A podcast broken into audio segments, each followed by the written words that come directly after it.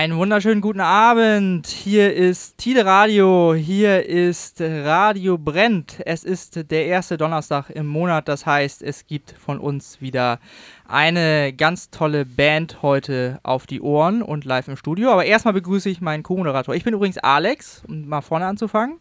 Bei mir ist der. Der Misha. Der Misha ist da und sieht heute aus wie Private Paula, finde ich. Man kann es leider nicht sehen. So, und genau, ich halte mich heute zurück. Wir haben nämlich was Besonderes gemacht. Wir haben eine Metal-Band heute eingeladen. Ich habe keine Ahnung von Metal. Misha, du musst das heute rocken hier. Ja, wie immer eigentlich, oder? Genau. Ich bin eigentlich nur Deko. Ich bin für die, wegen der Optik hier und du äh, we wegen, der, wegen der Expertise. Genau. für die Quote, oder? So, möchtest du mal unsere Gäste vorstellen? Ja, äh, Taste of Greed sind hier im Studio. Sag mal Hallo. Moin. Und von den Taste of Greed aber nur zwei, nämlich Frosty. Moin. Und Chris. Moin. Gut, dass ich mir das notiert habe, ne? Schwierige Namen. Frosty, woher kommt, wo, wie, woher kommt der Name? Äh, der richtige Name ist Andreas Frost und bei dem Nachnamen geht das ganz schnell. Ach ich habe auch so ein paar Tags in Hamburg hinterlassen, also sollte man, sieht mich hin und wieder mal an so einer Wand. Echt? Ist, nein. Nee, nein. Also sieht man aber es nicht von mir. das ist auch eine andere Band. Hier auch ein Song über dich, ne? Frosty the Snowman. Richtig. Auch das? Genau. Ja. Alles, alles ist machbar. Und Kellogg's Frosty ist auch. auch äh, Die esse ich für mein Leben gerne. Ja. Müssen wir jetzt Geld dafür zahlen, dass er das gesagt hat? Nein. Ich kriege Geld. Hashtag Werbung. Hier sind so Tüten, da ist das. ja. Äh, Einkaufstüten. Äh, genau. Er, er, erzählt mal, ähm, was macht ihr in der Band? Ja, also wir sind äh, beide die Gitarristen in der Band. Ähm, wir kennen uns tatsächlich seit 2003 und haben dann schon zusammen angefangen, Songs zu schreiben, damals noch im Sauerland. Da hatten wir unsere erste Band zusammen.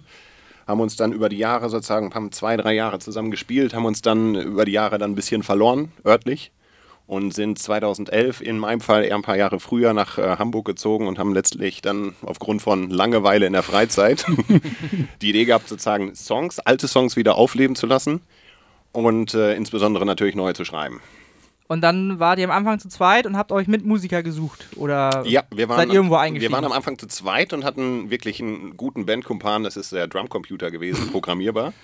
Hat sich nie verspielt, äh, kam zu jeder Probe, ähm, aber letztendlich mussten wir am Ende den dann noch eintauschen gegen den echten.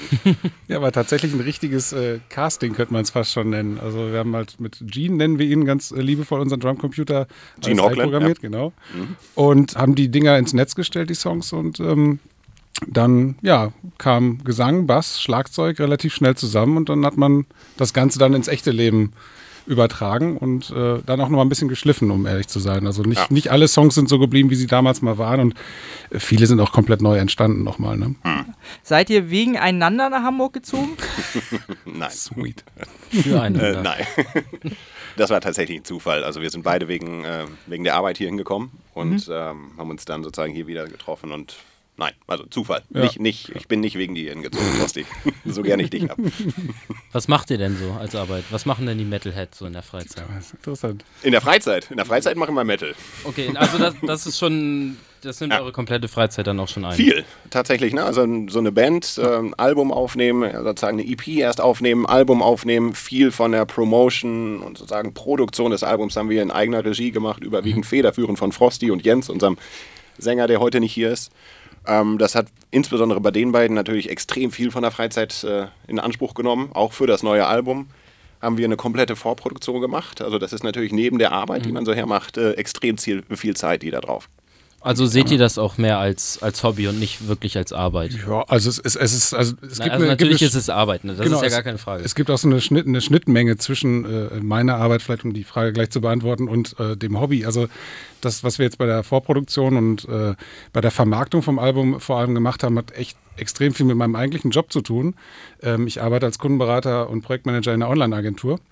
Und diese im Prinzip die ganze Online-Vermarktung, Markenaufbau, ähm, Projektsteuerung, äh, mit Partnern zusammenarbeiten, ähm, auch um zum Beispiel Musikvideos zu produzieren, ähm, das ist, da ist schon eine große Schnittmenge zu, äh, zu meinem eigentlichen Job. Das kann man hier natürlich gut anwenden und das bei Jens auch so. Der, der ist äh, ähm, auch in der, nein, nicht in der Werbung, aber auch im Marketing tätig und deswegen haben wir beide uns auch stärker, was das Marketing angeht, äh, da zusammengetan.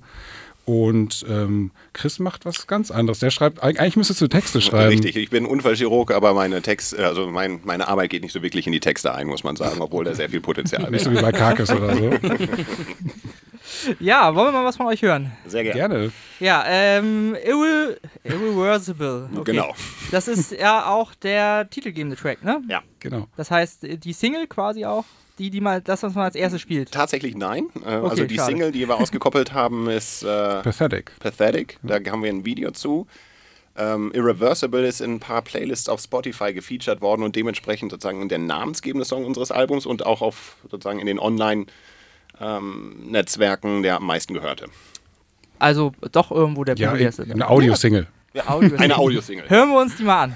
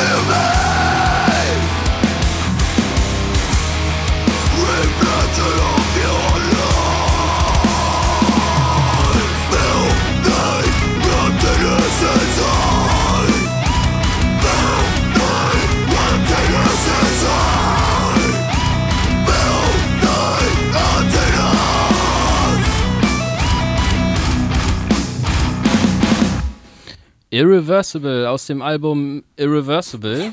Hier bei Tide Radio mit Radio Brennt. Immer noch mit Alex und Misha und zu Gast Frosty und Chris von Taste of Greed hier im Studio. Ähm, Basic-Frage nochmal, äh, habt ihr bestimmt auch schon öfter gefragt bekommen, der Name. Name hm. heißt irgendwie, Greed ist Gier. Gier, ja. der Geschmack von Gier. Ja, oder die Doppeldeutigkeit dahinter, äh, nur ein kleines bisschen Gier probieren. Selbst das könnte man nochmal reininterpretieren. Ah. Aber so viel Gedanken haben wir uns da, glaube ich, gar nicht gemacht. Als, als wir, ich glaube, wo saßen wir? Nee, das dürft ihr nicht sagen. Das dürft ihr nicht sagen. Ach so, nee, ja, genau. Es ist ganz, ganz äh, jahrelang habt ihr gesessen ausgearbeitet. Ja, es ist überhaupt gar kein Alkohol im Spiel gewesen. Nee, gar nicht. Nee. Nein. Auch keine dritte Person, die irgendwie meint, sie wäre der Manager oder so. Hab, habt ihr sowas wie Manager? Oder? Nein. Nein. Nein. Aber gibt es denn äh, festverteilte Aufgaben in der Band wahrscheinlich? Über die Jahre gewachsen, würde ich sagen. Ein Kassenwart? Ja. Ja. Ein, Getränke, ein, Getränk, ein Getränkebeauftragten? Tatsächlich nicht. Ja, haben wir nicht. Komisch Jeder eigentlich, ne? Bring your own beer. Ja. Meistens. mehr ist mehr, auch bei, also, wenn man Bier bringt. Mhm. Allgemein äh, hat, interessiert mich bei Metal-Bands jetzt schon länger, ich hatte noch nie die Möglichkeit, das zu fragen. Mhm. Ähm, Texte allgemein. Ähm, ich weiß, ihr, das ist eigentlich nicht eure Aufgabe. so. Wir versuchen es. Ihr versucht Aber ähm, sind die für euch für, oder für, für die Band an sich wichtig? Oder geht es eher um, um den Flair an, an sich im Song? Das ist eine gute Frage, ja. Also ich kann da nur aus persönlicher Sicht äh, sprechen. Und ich bin Gitarrist durch und durch. Und für mich ist sozusagen, insbesondere beim Metal, ist für mich ist immer das Riff, dieses Zusammenspiel der ganzen Musikerfraktionen, auch natürlich mit dem Sänger. Für mich, muss ich ganz klar sagen, sekundär, wirklich sekundär ist der Inhalt des Textes. Okay. Ganz klar. Das ja. hatte ich mir, also oftmals muss man, kann man beim ersten Mal hören ja den Text auch gar nicht richtig verstehen. Ja. Ähm, Im Gegensatz dazu habt ihr in dem einen Musikvideo ja. Genau, äh, wie hieß New Age? Achso. Da steht der Text. Nee, das war Pathetic. Nee, das Pathetic. Pathetic? Genau, ja. Achso. Ja. Ich das hatte ist bei der Single-Auskopplung vom neuen Album. Genau. Ah, okay. Ja. Da steht dann der Text dann nämlich immer mit drin. Genau, das, da haben wir uns auch bewusst zu entschieden. Also wir haben ja vorher schon mal zwei Musikvideos gemacht und ähm, letztendlich zeigst du immer dich als Band, ne? also mhm. Performance-Video und man muss es irgendwie anreichern mit anderen Elementen, weil sonst wären fünf Minuten echt lang. Und das ist jetzt eine ganz gute Kombi aus einem Live-Auftritt plus ähm, den Lyrics, aber auch nur Auszüge von den Lyrics. Ähm, und das trägt einen, glaube ich, ganz gut durch den Song. Also mhm. wir haben, ich habe bei YouTube auch mal nachgeguckt, also die, äh, die Durchschauquote von dem Video ist extrem hoch. Also es geht ja fünf Minuten und mhm. ähm, äh, das wird äh, zu 50 Prozent geschaut und das ist echt schon ein ganz guter Wert. Und wir glauben, dass es an den Texten liegt. Und Texte, wenn du sie dann liest, während du den Song hörst, dann verstehst du sie auch und die tragen dich auch wirklich durch den Song. Also du, du brauchst sie schon irgendwie, aber mir geht es auch so ein bisschen wie Chris. Ähm, der Inhalt ist erstmal sekundär, weil äh, manchmal ist es auch so, und dann, wenn, wenn Jens hier wäre, der würde auch äh, sagen, die, äh, die Inhalt der Texte oder die Interpretation lässt er auch immer bewusst offen. Da haben wir auch schon ganz oft mit ihm drüber gesprochen, ähm, was er jetzt eigentlich sagen will. Und ähm, er fragt dann immer, ja, was, was lest ihr denn daraus? Und ist da ganz offen für, für, für Meinungen, weil er ganz bewusst da auch, glaube ich, möchte, dass man auf die falsche Fährte gelangt oder sich dann ins Fäustchen lacht. So, das ist, okay. ja, das habe ich mir, mhm. genauso habe ich es mir gedacht. Mhm. Und ähm, ja, gut. Ja. Mhm. Okay, genau. Äh, mit euren Jobs jetzt auch nochmal. Das ist ja auch äh, zeitintensiv, was ihr macht. Auch da ihr euch eben selber managt und alles, mhm. alles eigentlich selber macht, ne? Ja. ja. Wie geht das? Ist das dann, dass ihr irgendwie wenig Schlaf habt? so. Büßt ihr dann im Gegensatz Schlaf dazu ein? Oder ich habe einen sieben Monate alten Sohn, von daher ich habe sowieso kaum bis gar keinen Schlaf. Wie war das heute Nacht nochmal? Drei Stunden wach. Das ist eine Metal-Sendung. Ja. Ich glaube, es ist nicht für die ja, stillenden Mütter. Genau. ähm, nee, also es ist, also tatsächlich haben wir ähm, ähm, ist es halt so, dass wir natürlich äh, uns, wir sind nicht die schnellste Band um es kurz zu formulieren, weil wir ähm, uns, ich meine, muss sagen, ich glaube 2013 gegründet, 2015 die erste EP, 2018 das erste Album, also da merkt man ja schon, ne, da sind so zwei, drei Jahre auf jeden Fall dazwischen. Also das, was wir uns dann nehmen, ist halt die Zeit im Laufe des Tages. Also klar macht man schon mal irgendwie eine Nachtschicht, wenn man jetzt irgendwie ein geiles Riff hat und will den Song fertig schreiben oder irgendwie in der Pre-Production will man das jetzt fertig mischen, damit es jetzt endlich weitergeht. Das ist dann aber gar kein Stress, sondern das, das bringt einen echt nochmal weiter. Also es ist so ein richtig, richtig euphorisierendes Gefühl, fast mhm. wie auf der Bühne zu stehen, nur das ist echt nochmal geiler. Okay, und also wie oft pro, habt ihr dann so feste Probenzeiten? Ja, also wir haben einen festen Probetag pro Woche. Mhm. Ähm, wo, den wir versuchen auch einzuhalten. Also die Probe findet in der Regel statt, wenn die wichtigen Positionen besetzt sind. Also Schlagzeuger muss da sein, mindestens eine Gitarre sollte da sein. Und dann findet die Probe statt und wir versuchen das einmal pro Woche hinzubekommen. Einmal, ja. Genau. Und ähm, wie entstehen dann äh, die einzelnen Songs? Äh, Ja. Sitzt da einer äh, zu Hause von euch und äh, denkt sich so einen Riff aus auf dem Sofa und bringt das dann mit zur Probe oder Ja. äh, wie ist das? Also ich habe das äh, eben schon mal gesagt, wir haben den eher so den, also wir beide, glaube ich, zusammen haben den Metallica-Zugang, den James Hetfield-Zugang zu einem Song. Das heißt, am Anfang steht für uns immer das Riff. Ne? Also man schreibt einen Riff, das klingt vielleicht ganz cool, dann spinnt man die Idee weiter, schreibt weitere Riffs, stellt sich vor, dies- dieser Teil könnte die Strophe werden, dieser Teil könnte der Chorus werden. Letztendlich schustern wir häufig alleine zu Hause einen Song zusammen, wo wir denken, das ist ein Song. Und dann bringen wir den mit in den Proberaum und stellen ihn den Jungs vor, stellen ihn den anderen vor, jeder versucht da irgendwas zu, zu spielen. Letztendlich bleibt von dem Song häufig wenig übrig. Also so wie man sich das ursprünglich gedacht hat. Und das muss ja allen fünf passen. Ja. Und äh, deshalb sozusagen wird dieser Song häufig so umgestellt, dass jeder damit leben kann. Jeder bringt seine Ideen ein. Deshalb steht zum Beispiel auch bei uns im Album All Songs Written by Taste of Greed, weil letztendlich ist es so. Ne? Also Sozusagen ein Riff macht ja jetzt keinen Song aus. Das, das ganze Zusammenspiel der Band zusammen macht den Song aus. Und deshalb ist die ganze Band bei uns immer der Songschreibende. Ne? Und deshalb gibt man nicht den Einzelnen jetzt den Credit, weil er vielleicht mit dem Ja. Riff angefangen hat. Also ein Song ist mehr als ein Riff. Ja. Auf jeden Fall. Ähm, ja, habt ihr da irgendwelche äh, Vorbilder, wenn ihr so Songs schreibt? Äh, oder als ihr angefangen habt, habt ihr damals so gesagt, äh, oh, wir würden gern klingen wie? Ja, also, Ja. naja, also äh, ma- manchmal passiert das von ganz alleine. Also ich habe jetzt, äh, irgendwie, wenn ich jetzt das Album durchhöre oder auch die EP, immer wenn man sich die, wenn man sich dann daran erinnert, wie der Song zustande gekommen ist, also wie man dann wirklich auf dem Sofa saß, man merkt den Song schon an, was man zu der Zeit auch gehört hat. Also es, es gibt jetzt, wir haben gleich nochmal äh, äh, Deadlock mitgebracht als Song. Der ist, also da hört, ich glaube, ein Blinder mit dem Krückstock könnte man sagen, hört raus, äh, dass das unsere Lamp of God Phase war. Und ähm, aber äh, wieder ein anderer Song, also jetzt auch Irreversible gerade, da wüsste ich jetzt nicht, also irgendwie uns wurde mal gesagt, dass der Anfang so ein bisschen wie Behemoth klingt. Ähm, der Rest des Songs aber ist eher nach vorne und, und, und fast schon ein bisschen, also für unsere Verhältnisse manchmal ein bisschen poppig. Natürlich hat man immer irgendwelche Idole, Inspirationen, Ziele, auf die man hinarbeiten möchte, aber in den seltensten Fällen bleibst du auf der Spur, sondern du verwirfst auch mal Sachen oder, ähm, oder ein Song, der ist ja nicht, den schreibt der einer nicht unbedingt immer allein und dann setzt man sich zusammen und dann sagt Chris, ach Mensch, in dem Tuning habe ich noch irgendwie den und den Riff. Wenn wir den dazu packen, könnte das eine geile B-Strophe werden. Wir haben das auch aber bei den Arbeitstiteln von den Songs. Es gab zum Beispiel stimmt. einen, der hieß, äh, der heißt jetzt The Feast. Der hieß eine lange Zeit Empath ähm, aus äh, Amorphis und Opeth, also zwei bekannt, bekanntere Metal-Bands, die wir zu der Zeit viel gehört haben. Und äh, der Song erinnert an beide Bands gleichermaßen. Für alle war dann klar, okay, dieser Song geht in die Richtung und hat unter dem Wiedererkennungswert. Und letztendlich kennen wir den Namen des Songs erst seitdem die EP dann erschienen ist. Wir nennen es manchmal immer noch so. Ne? Ja, auf manchen Setlists steht dann halt äh, bei den Einzelpersonen dann noch der Originalname, weil sie einfach besser wissen, was es ist. Ja, Okay. Das heißt, die Songnamen, die denkt sich dann wer am Ende aus? das ist der Sänger. Achso, Ja, okay. das also ihr, wi- ihr, ihr wisst manchmal gar nichts davon dann. Es, es gibt, es gibt eine. Gegen, also äh, in, in der Anfangsphase, wenn die Songs dann geboren wurden mit einem Songtitel, gibt es oft eine Zeit lang so eine Gegenüberstellung. Mhm. Äh, Empath heißt jetzt The Feast oder äh, Deadlock. Vokabelheft. Genau, genau, so ein Abgleich. Äh, bin mir- Deadlock hieß früher Lamp of Exodus. Ich bin mir noch nicht so ganz sicher, ist. welchen Song du jetzt mit Deadlock meinst. Also ich bin, ja, ich bin gespannt, was gleich kommt. Ich habe ich hab, ich hab hier einen der, äh, auf meiner Liste, der heißt so. Ja, Soll ich den mal Der anmachen? könnte mach von uns sein, an. ja.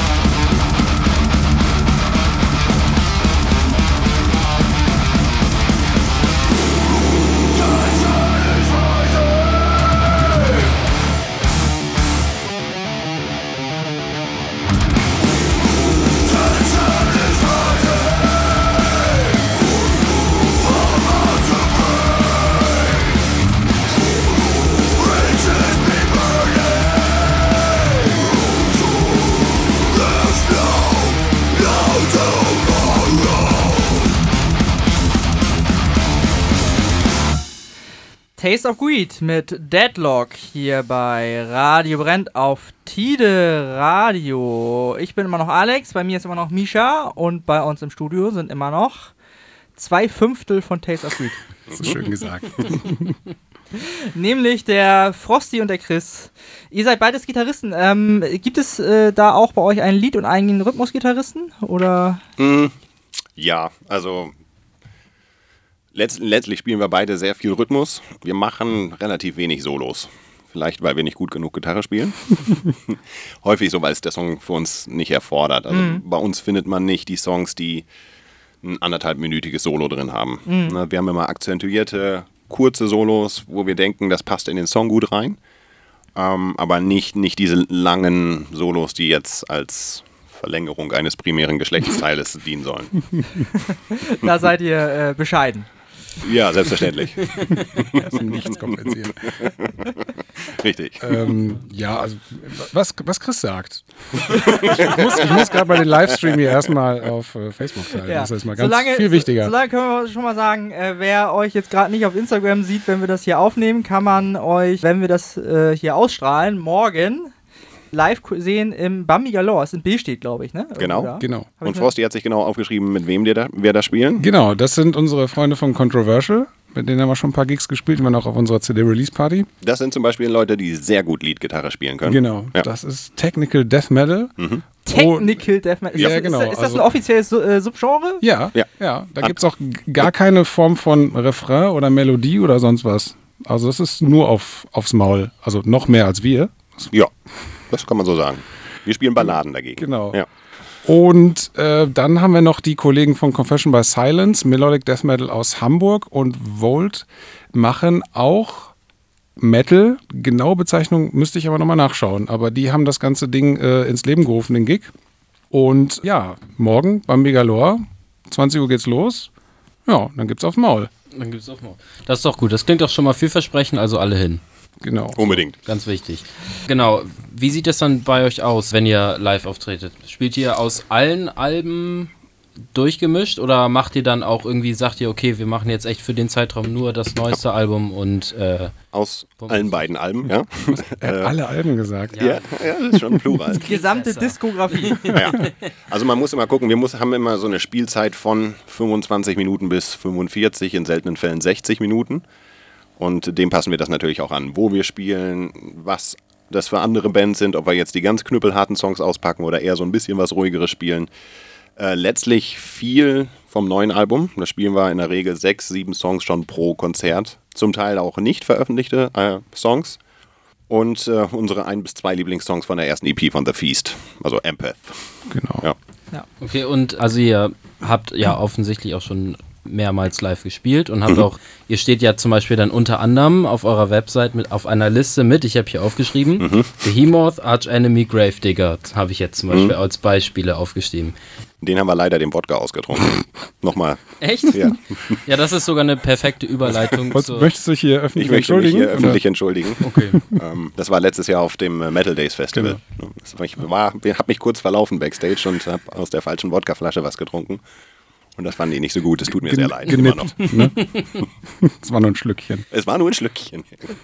Ja, wird da viel getrunken bei so Metal-Konzerten, auch Backstage? Ja, Saft. ne? Saft. Saft und ähm, vegane Speisen werden viel gereicht. Ähm, ja, Ja, wir machen also, es wie, Per- wie, wie Periphery. Wir ernähren uns vegan, Sushi maximal. Ja.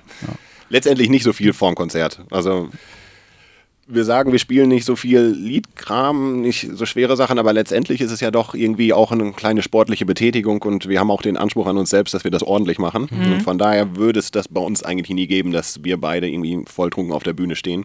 Das wäre für uns letztendlich, glaube ich, ein schlechter Auftritt, oder? Wird, wird, nicht, wird nicht wirklich tighter, wenn man betrunken ist. Also ein bisschen locker äh, darf man schon sein, weil irgendwie, dass man nicht so angewurzelt rumsteht. Aber äh, wenn du dir richtig einen reinstellst, das, also das, das kriegt man nicht hin. Also ich bewundere Menschen, die das vielleicht irgendwie können oder irgendwie dann auch wieder nicht, weil sie dann irgendwie viel Alkohol brauchen, um es überhaupt hinzukriegen. Das kann ja auch nochmal sein. Ja.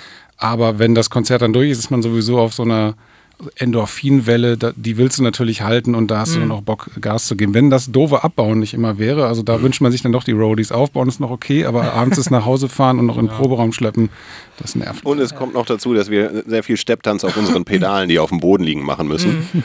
Und das wird nicht leichter, wenn man einen Sitzen hat. Ne? Also Das ist, ist dann also auch körperlich anstrengend. Also ihr habt jetzt gerade gesagt, mal so 20 Minuten so ein Gig. Ja. Äh, wie lange würdet ihr maximal durchhalten? oh, das haben wir noch nicht getestet. Ja, aber anderthalb, haben wir schon mal anderthalb geschafft oder eine Stunde 15? Ja, ich glaube schon, oder? Ja.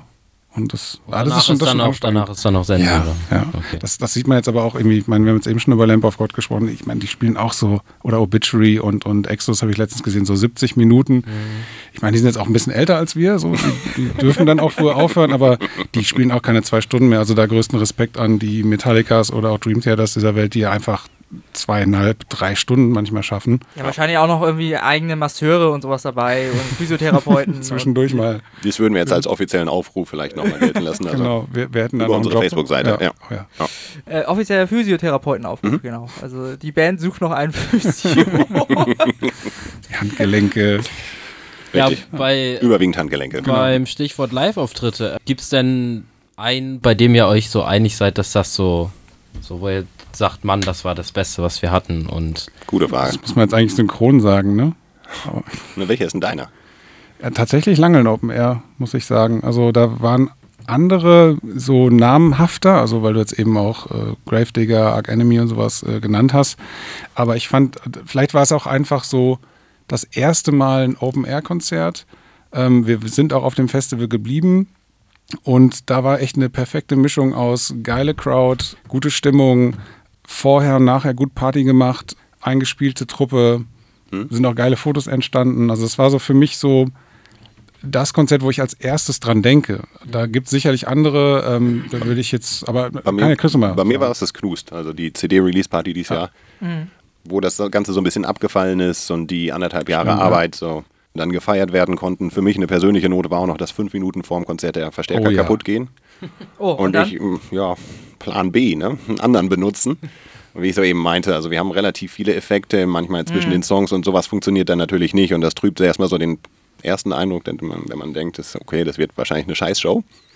Letztendlich war es gut. Ne? Und äh, oben die subjektive Wahrnehmung ist ja dann häufig nicht die, die die Zuschauer im Publikum haben. Und habt ihr denn im Gegensatz dazu auch irgendwie so eine, also weiß nicht, Worst so, Gig? ja, so Momente, wo man dann so nachts im Bett liegt und dann auf einmal aufspringt und denkt, meine Güte, was, was, was ist da passiert? Dass man sich äh, nachher nochmal, nachdem man den Gig gespielt hat, denkt weißt so, um ja, Gottes so, Willen, was ja, war das so, denn? So eine, so eine Riesenpanne, die ihr vielleicht ja. Hm.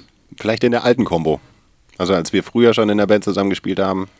Ich fand Ja. ganz gut, als der Bassist sich beim Headbang in deinem, deiner Gitarre verhangen hat. Großartig. Ach so, die, die Sauerland-Edition. Die Sauerland-Edition. Ja, genau. Mit den Oder- Haaren oder was? Als Ja, ja, genau. Richtig. Das hat ein bisschen länger gedauert. Oder ähm, als der Schlagzeuger mit einem Song aufgehört hat. Ah, ja. Das ist eine andere Geschichte. Das stimmt. Das war die letzte Kombination, man- äh, letz, der letzte Gig in der Kombination. Genau, off offensichtlich.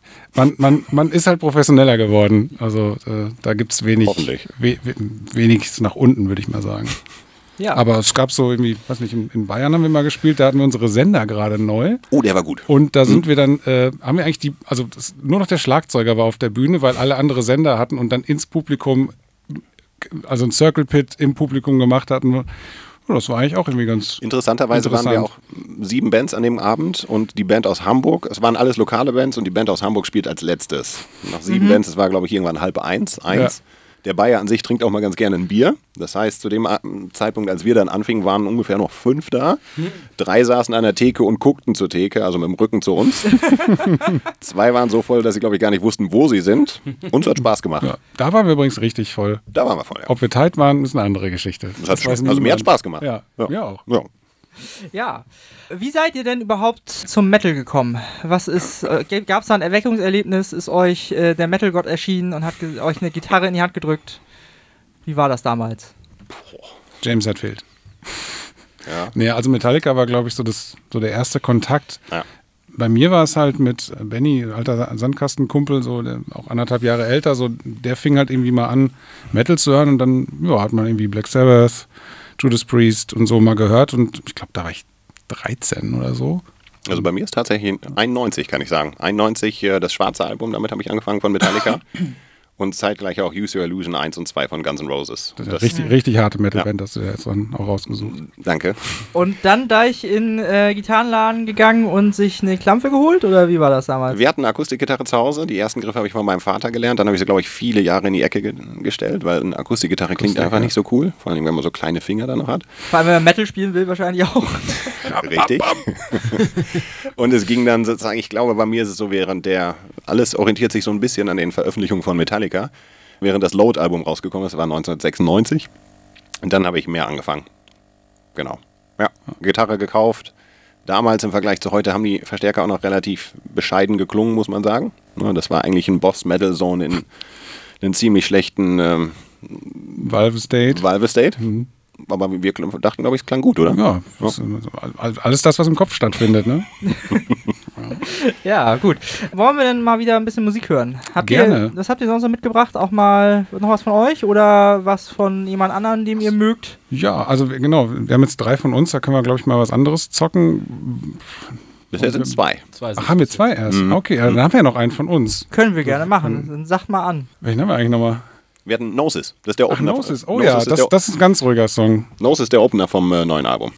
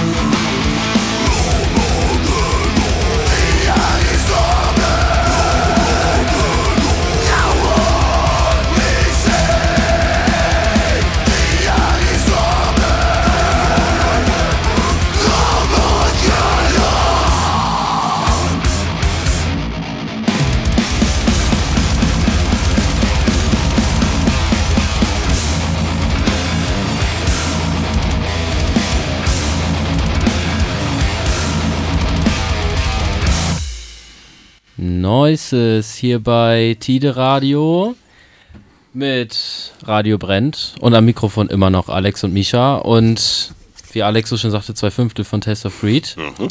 Moin. Moin. Immer noch. Sind immer noch da, sind noch nicht weggelaufen. Ist, ist das eine Abkürzung hier? Gnosis?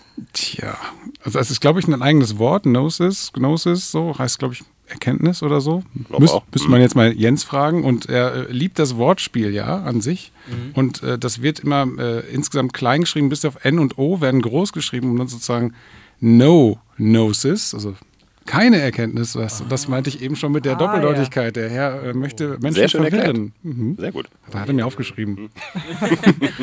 Ja, jetzt ist euer Sänger leider nicht da. Ich wollte ja immer mal äh, eigentlich wissen, äh, wie man tatsächlich diese Gesangstechnik des. Äh, es hat einen Namen, ne? Mhm. Äh, ich habe Das das. alles. Der gutturale Gesang, ist das richtig? Äh, wie man das erlernt? Oder äh, vor allem klingt der normalerweise immer so? Jetzt? Das kleinste Geschwister zu sein reicht vielleicht. Also sagen, dass dass man viel brüllt in seiner Jugend. Ich kann es ja auch nicht sagen. Also ja, ich aber es so, gibt ich, ja Unterschiede. Ja, Also es ist ja eine, richtig. man kann es ja, Ja. richtig lernen Ja. oder man kann es halt machen wie hier, wie heißen sie, von, ähm, Na, jetzt habe ich den Dings, Namen vergessen. äh, Ähm, Bums. Ähm, genau. mhm. Ja, ähm, Aber ist, ist, er nach so, später noch. Ja. ist er nach so einem Konzert dann auch heiser? Oder Ja. ist es. ja, also ich glaube, es hat tatsächlich sehr viel mit Technik zu tun. Ja. Also es gibt die Möglichkeit, dass man das mit relativ wenig Energie hinbekommt oder mit relativ viel Innsbrunst, wie bei uns in der Band gesagt wird. Ähm, und Jens ist, gehört eher zur letzten Kategorie. Also der brüllt aus vollem Herzen. Jetzt habe ich es nämlich. Und- Bring the Horizon, ungefähr so. Ja. Und Jens gibt alles bei so einem Konzert. Also er ist heiser, ja, das kann man so sagen. Also in der letzten Zeit hat er mehr äh, Atemgesangstechniken sich drauf geschafft. Ähm, ich glaube aber, da geht noch mehr. Ich meine, ähm, wir haben jetzt eben in der Pause da eben ganz kurz über Arc Enemy zum Beispiel gesprochen. Ich meine, wenn Frauen sowas hinbekommen, die ja von Natur aus nicht so eine tiefe Stimme haben, dann muss es ja durch Technik machbar sein. Ähm, ich persönlich, ich glaube, wenn ich da einmal irgendwie zu viel mitschreie, dann bin ich auch sofort heiser. Ja. Generell schon so eine belegte Stimme, aber irgendwie Jens kriegt das hin. Aber der hat auch immer richtig schöne dicke Ader dann, Mhm. wenn man halt dann im Proberaum steht. Also das ist, der ist wirklich hinter auch nass geschwitzt, weil er seinen ganzen Körper da, da Aber das, einsetzt. das war auch bei den Studioaufnahmen wichtig, denn wir haben die Gesangsaufnahmen für die neun Songs sicherlich auch in neun bis zwölf Tage gesplittet und äh, kurze Passagen gemacht. Also der wurde aufgenommen für anderthalb Stunden oder eine Stunde, weil äh, unser Aufnahmeleiter dann auch gemerkt hat, die Stimme verändert sich. Ne? Und das tut sie, wenn, wenn man die ganze Zeit brüllt und äh, aus vollem Herzen brüllt. Und dann musste, letztendlich musste abgebrochen werden, weil, weil die Stimme dann nicht mehr kontinuierlich gleich Ja. war. Ja. Seid ihr denn auch, ähm, seid ihr schon mal länger auf Tour gewesen? Geht das denn auch so ein paar Tage am Stück, wenn man jeden Tag ein Konzert spielt? Also auch äh, konditionell, sage ich mal so? Wenn ihr wirklich so richtig alles gebt auf der Bühne? Länger würde ich sagen, nein. Ja, waren, also diese England-Rutsche waren halt drei Konzerte in drei Tagen. Das war Mhm. so das längste. Aber also selbst das merkt man. Ne? Also wir haben immer schön, äh, wir sind da nicht äh, jede Nacht im anderen Bett gewesen, sondern wirklich hatten un unsere Homebase in, in Manchester so. Aber das war mhm. Nicht alle, können, nicht alle können diesen Blick jetzt gesehen haben. ähm, Okay, gab aber es das, da was Besonderes in dieser Home Homebase? Nee, nee, also war ein bisschen eng eingerichtet, aber ansonsten. also kein, kein Luxushotel. Also es war jetzt kein richtiger Roadtrip, will ich damit sagen. Aber es, man hat es schon gemerkt. Also und, und ähm, ich glaube auch gerade äh, Jens, deswegen hat er da auch angefangen, äh, mehr Techniken zu nutzen, weil er schon das, das äh, hat kommen sehen, dass das einfach anstrengend wird. Drei Tage hintereinander. Also ich meine, wir reden hier von drei Tagen. Andere Bands sind drei Wochen oder Monate Ja. unterwegs. So, da, da musst du dich, glaube ich, schon selbst disziplinieren. Auch, dass man so einen Lagerkoller vermeidet, dass man was von den Städten sieht. So, ich glaube, das ist, das kann schon anstrengend werden. Wie ist denn so die Stimmung bei euch, wenn ihr auch Songs schreibt zum Beispiel? Es ist ja, die Reaktion bei solcher Musik im Publikum ist ja eine, ist ja selten ruhig. So, ähm, und wie ist das dann, wenn ihr die Songs zum Beispiel schreibt? Sitzt ihr dann irgendwie alle in so einem Sessel und äh, sagt, ach ja, genau, und da schreiben wir noch mal ein bisschen. So? Schöne, schöne Vorstellung. Also es am ist Lagerfeuer. Es ist tatsächlich eher so eine Einzelarbeit, also wie Chris eben schon meinte, also eher so einer von uns ne, sitzt halt wirklich alleine zu Hause und fängt halt mal an, irgendwas zu schreiben. Also es ist erstmal eine relativ in sich gekehrte Situation. Und dann muss man mal gucken, wie der Song fertig wird. Also das Gute ist, wir können halt mit unserem äh, Schlagzeuger Gene können wir halt auch zu Hause aufnehmen. Und ähm, dann, wenn, wenn was, wenn was mit den Jungs besprechen, hat der Song, der ist dann schon aufgenommen, spruchreif. Also man kann wirklich sich ihn mehrfach anhören, darüber diskutieren und dann nämlich auch Parts rumschieben. Also wenn wir manchmal denken, das ist ein Refrain, dann ist Jens eher so, nee, lass doch eher eine B-Strophe rausmachen. Ähm, und äh, man ist dann im Proberaum und hat eigentlich schon ein, ein, eine Diskussionsbasis und kann sagen, alles klar, lass uns die Parts mal einstudieren und dann lustig durcheinander würfeln. Ähm, aber es ist nicht so, dass, dass, dass, dass man von Grund auf den Song anfängt zu schreiben. Also Riff 1 und dann du Riff 2. Also da sind wir nicht so. Am- Ähm, Aber letztendlich, wenn du jetzt über Emotionen sprichst, ist bei mir eher so eine ruhige Atmosphäre so, ja. und nicht, äh, Songs entstehen bei mir zum Beispiel nicht aus Wut oder so. Okay. Ne, die klingen, Ja. die klingen wütend, Ja, ja, das, äh, aber ich finde, im Entstehungsprozess haben die überhaupt nichts damit zu tun. Also ja, das ist ja, ist ja auch viel äh, mit, also allgemein das Klischee, Ja, was man eben absolut. bei, eben bei Und- Metalheads oder was auch immer hat, wenn man da halt keinen Bezug zu hat, dass man da halt eben eine, eine komplett andere Sicht eben drauf hat, weil man eben, weil, was du eben sagst, die Musik ja auch ziemlich, naja, aggressiv Ja, klingt ja, und laut ist Ja. und alles. Und so Stichwort Klischees, werdet ihr oft irgendwie weiß nicht, auch mit Klischees verbunden oder sind dann Leute so, ja, ihr seht gar nicht aus wie so Metalheads, oder? also jeder, der es jetzt im Radio hört, die zwei, also er steht hier im Holzfällerhemd und Total nette Typen, hätte man gar nicht Ja. gedacht. Hätte man nicht gedacht. Auch, Ne, wir wenn können auch man noch über die Frisuren sprechen. Also, wir nennen das gerne als Frisuren, aber wir haben beide eine Klasse. Haare, Haare bis zum Boden. Ja, früher, früher hatte ich einen Undercut, heute habe ich einen Overcut. Ähm, Ja, wir sehen nicht danach aus, äh, aber man, sieht ja so viele Metalheads und nicht jeder trägt die Kutte, nicht jeder Ja. sozusagen identifiziert sich ganz offen damit und das macht es ja auch spannend. Ne? Also Ja. Es steht ja nirgendwo geschrieben, dass ich nur ein richtiger, wahrer Metal-Fan sein kann, wenn ich eine Kutte Nein, trage, nein, ne? nein. mit, mit irgendwie seit 25 Jahren gehegten Aufnähern. Also ich höre das seit 1991. Ich weiß nicht, ob ich irgendwie mehr machen kann, um jetzt irgendwie true zu sein. Ja. Ähm, ja, das ist, glaube ich, aber auch Also, da war ich eine acht, der also. wenigen Szenen, in der man nicht true sein muss. ja. Ja, Ja. das stimmt. So, wir wollen noch mal einen Song spielen. So viel Zeit haben wir nicht mehr, finde ich. Äh, Misha geht jetzt einfach. Gut. Der, der macht jetzt einfach Misha, irgendwas. du, wenn du den Song äh, spielen möchtest, dann müsstest du ihn eigentlich auch ansagen. Wäre praktisch. Irgendwas glaub, mit. Irgendwas mit Arc Enemy, Arc glaube Enemy, ich. genau. Ja. Was habt ihr? Habt ihr äh, Beziehung zu Arc Enemy? Also, Wir ja, wir, se- auf demselben Konzert gespielt, aber man hat sich nicht gesehen. Richtig. Und da Jeff Loomis da jetzt spielt, äh, bin ich natürlich, äh, ja, finde ich die schon ziemlich gut. Fand ich immer schon gut, aber jetzt, wo Jeff Loomis da spielt, der, der könnte ein bisschen mehr Songwriting machen, wenn es nach mir ginge, aber- aber, Ihr habt ja schon mal, also mit der, hatten wir ja schon, ne, dass ihr mit der einen oder anderen großen Band schon mal zusammen, äh, zumindest auf, dem- auf demselben äh, Flyer standet. Flyer standet. äh, seid ihr denn so, äh, wie, wie, begegnet, wie begegnet man denen? Wahrscheinlich gar nicht dann in dem Fall. Oder seid ihr schon mal jemandem begegnet? Entweder das da? oder man trinkt deren Wodka weg. Ja. genau. Ja, oder habt ihr, seid ihr schon mal so, äh, kann ich ein Autogramm haben oder so? Das ist noch nicht vorgekommen.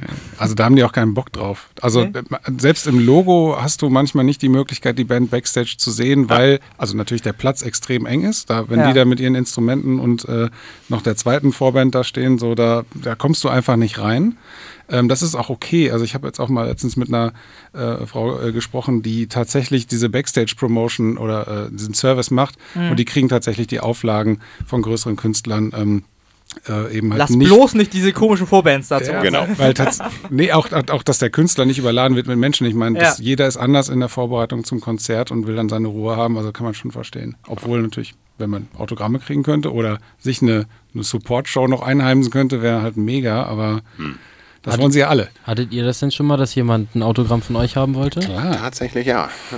ja. Haben auch, also Ich war auch ganz überrascht. Ja, auf die, auf die gekauften CDs meistens. Manche haben aber auch Fotos zu Hause ausgedruckt und mitgebracht und wollen darauf Unterschriften haben. Auf der Release-Show war es richtig krass. Da hatten wir noch Plakate zur Bewerbung der Show. Da gingen echt ein paar über den Tisch mit Unterschriften drauf. Äh, auf Shirts auch schon gehabt. Also das, da denkt man auch so, was, echt krass, cool. Schlecht. Ja, Habt ihr denn auch so, so äh, ja, Standardfans, also die halt immer... Standardfans. Naja, Schu obere Schublade. Der Otto-Normal-Fan. Also wir Nee, haben also- Fans, die häufiger zu Konzerten genau, kommen. Ja, also die, die er dann absolut. auch wiedererkennt und... Äh, Absolut. Ähm, und das ist ja auch sozusagen die Metal-Szene, auch in Hamburg und vielleicht auch Deutschland, ist ja gar nicht so riesengroß. Und viele Leute kennt man, die sich auf Metal-Konzerten bewegen. Und auch so funktioniert dieses, äh, diese Szene nur, indem sich die Bands untereinander unterstützen, indem sich die Fans untereinander unterstützen. In erster Linie sind wir ja selber Fans, ne? Fans von anderen Bands, die in Hamburg spielen, andere Bands, die hier nach Hamburg kommen. Ähm, und genauso handhaben wir das dann auch. Ne? Sozusagen, natürlich haben wir den direkten Kontakt mit den Leuten, die da zu den Shows kommen. Manchmal sind sie nur 30 Zentimeter von uns entfernt. Ähm, Und Ja. spielen auf derselben Bühne. genau. Aber ja, wir sind in erster Linie Fans und äh, deshalb kann man das, glaube ich, ganz gut. Es gibt vor allem, also die Ja, Community ist ja auch wahnsinnig aktiv. Ich habe, Ja. als ich euch gegoogelt habe, habe ich äh, irgendwie gefühlt 100 äh, Online-Fanzines gesehen, wo überall eure Platte besprochen war. Also Das ist kein Zufall. habt ihr, ist den, den habt ihr allen eine Platte geschickt. Ja, tatsächlich. Also das ist klassische ähm, ähm, PR PR-Arbeit und da haben wir uns auch professionelle Hilfe dazu geholt, weil Okay. das, da haben wir auch lange überlegt, mit wem wir zusammenarbeiten, weil ähm, letztendlich kaufst du dir halt Kontakte ein. Das ist halt so, Ja. aber ob die Magazine wirklich darüber berichten, ist natürlich ihnen überlassen. Aber dieser Kontakt, ähm, da hilft es natürlich, dass du Vitamin B hast. Wenn wir die Magazine selber angeschrieben hätten, das hätten die alle, da wärst, wärst du direkt in der Mülltonne gelandet. Also du musst halt irgendein Einfallstor Ja. haben. Und da äh, habt ihr dann einen Promomann, der das für euch übernommen Genau, hat. das ist der Daniel Tschieschke, wenn ich ihn richtig ausspreche, also CZ Promotions. Und der äh, hat da echt einen guten Job gemacht. Also kann man auf jeden Fall nochmal an dieser Ja. Stelle dicke Props äh, rüberstellen. Ein Shoutout. Genau, Shoutout nennt man das. Ja, Da wa- was für eine, was, äh, ja, also wir, wir spielen da ja noch einen Song. So. Äh, was für eine Auflage hat eure Platte und habt, seid ihr die losgeworden? Die offizielle Antwort. Da Nein, müsst ihr also nicht Es, verraten. es gibt noch ein paar Restbestände. genau. Also äh, die gibt es noch zu kaufen. Greift, greifen Sie schnell zu. ja, wo kann Morgen. man die kaufen? Ganz wichtig. äh, die kann man. Äh, Morgen wahrscheinlich auch, oder? Die kann Morgen, man auf jeden. Fall morgen auf dem Konzert kaufen. Die kann man im Internet bestellen auf tasteofgreed.com. Und äh, die gibt es auch bei Amazon zum Kaufen, also digital und auch als Platte. Und natürlich auf äh, ja, Spotify, YouTube sind wir überall vertreten. Aber der, der direkte CD-Kauf auf unserer Seite äh, freut uns am meisten. Und um mit euch so ein bisschen in Touch zu bleiben, man kann dann euch auch auf Facebook, Instagram folgen. Ja, ja, auf jeden Taste of Fall. Greed. Genau, also Facebook und dann einfach Taste of Greed reintippern. Und bei So. Instagram genau das gleiche. Jetzt wollen wir nochmal Arc Enemy hören. Welchen Song? Unbedingt. Misha, bevor du jetzt wieder wegläufst, sag erst, welchen Song wir spielen. Der Song heißt First Day in Hell. So, jetzt, da, jetzt darfst du. Dave,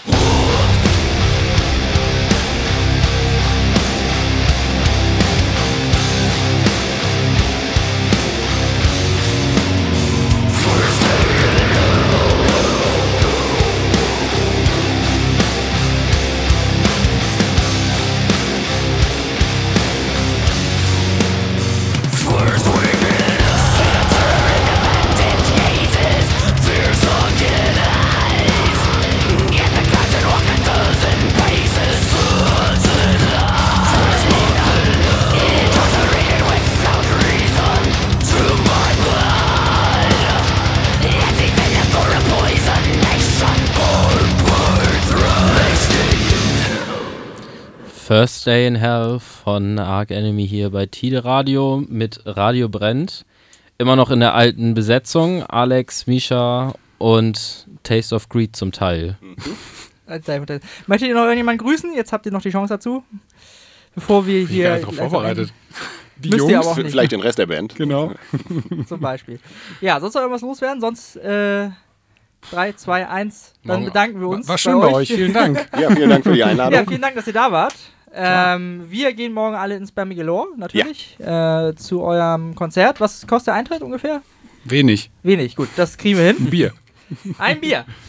Nee, gibt's Das da. muss man also es mitbringen- we wenig, mitbringen, nee, oder wenig was? Eintritt und es gibt Bier. Das so. ist, sind die überzeugenden Punkte neben äh, dem Fakt, dass wir da spielen. Ach so, okay. Gut, wie immer, äh, wie es die Tradition seit 77 Sendungen äh, möchte, spielen wir zum Ende dieser Sendung einen Song aus Omas Plattenkiste und zwar diesmal mit dem gefürchtetsten aller Schlagerhelden, nämlich Bata Illich. Das ist mein, Yippie! Lieblingsinterpret.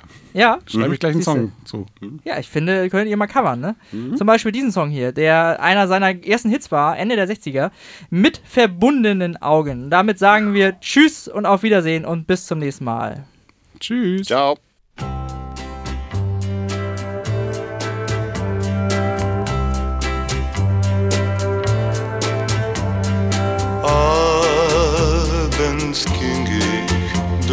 Straßen und sah einen Schatten stehen.